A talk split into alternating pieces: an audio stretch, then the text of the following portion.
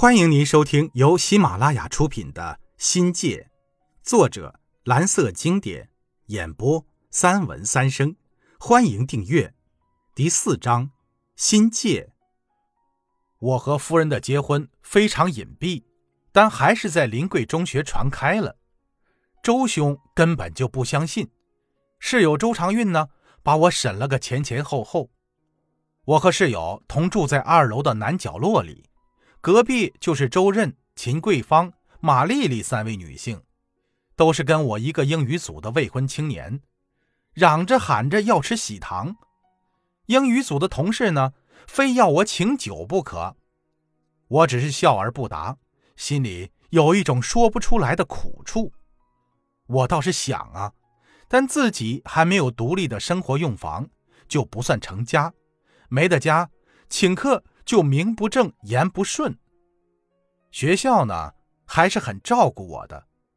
听说我结婚了，不久叫周老弟挪了窝，原有的单人间就归我所用了，成了结婚新房。哪像现在的年轻人呐，要有房有车有存款才肯结婚。那些年，人们还是很朴素的，爱就是爱，物质方面的考虑不是没有。但不是主要的。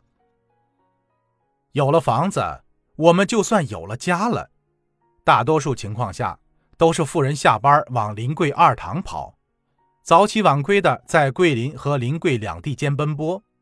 从桂林客运站坐车到二塘不足半小时，但等车搭车很烦人，车只能开到临桂桥头，夫人还得走个十几分钟的路才能到学校。下班晚一点。夫人到家，天就黑了。第二天一大早，我骑上单车送夫人到车站搭车，晚饭自己做，有时跟周兄、陈老弟搭伙。周兄比我早结婚，老婆梁玉民从平乐中学调到了十二中，离二塘很近。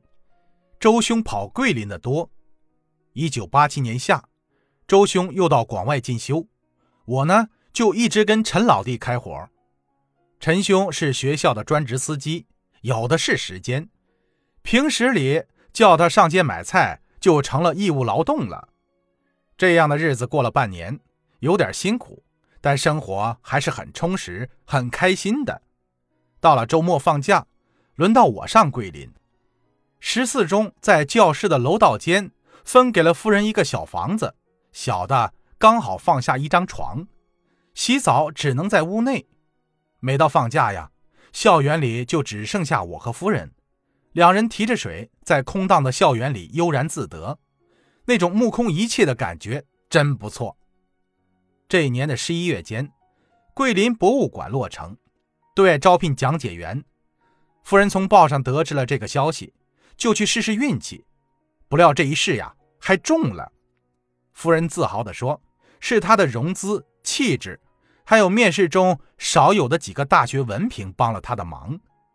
到了年底的时候，调动手续基本搞完，因为这是一个新筹建的单位，申请户口指标容易得多。后来又找到了我表叔，人控办主任李连赏帮忙，连入城的安置费也省了。博物馆是市文化局的一个下属单位，我石成玉叔叔是时任的市文化局局长。调动的事儿，一切从简从速处理。夫人从十四中退出来以后，在市里没了落脚点，石叔叔就把西门桥房产局分得的一间公租房让给了我们住，面积比十四中的楼梯间大一点在四合院式的二楼上，楼上楼下一共住着老弱病残十几家的平民百姓，隔壁是一对年轻夫妇。结婚多年没要小孩多年以后，他听说我混成了一所名校的校长，为小孩读初中的事儿找上门来。他得意地说：“他一家还是住在老地方，是旧城改造后回迁得来的房子。”我说：“啊，那是繁华地段，是个好地方。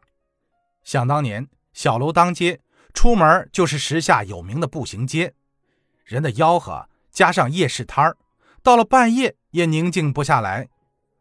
房子很旧，楼道是又黑又窄，提水得走到楼下唯一的公用水龙头那儿，洗澡就得在房间里，内急要方便时就得上外面的公厕。我们买了煤油炉，自己做饭，从二堂搬来了绿色的灯芯绒长沙发，又花钱买了一台长虹彩电，就这样简简单单的在桂林安了家。临桂中学这时又把我的住房调到了后面的新楼，给了我很体面的一个标准的两房一厅。这在当时的临桂中学的住房里，待遇算是好的了。我的隔壁是从灌阳调来的郑大林，我们认识还很要好。楼上住的是后来成了临桂中学校长的李伟刚。种种迹象表明，我们的生活开始好了起来。我原来那种沉甸甸的思想包袱也基本得到了释放，人也精神了许多，生活又重新拾回了自信。我以优异的教学成绩报答学校，就是最好的证明。听众朋友，本集已播讲完毕，感谢您的收听，精彩继续。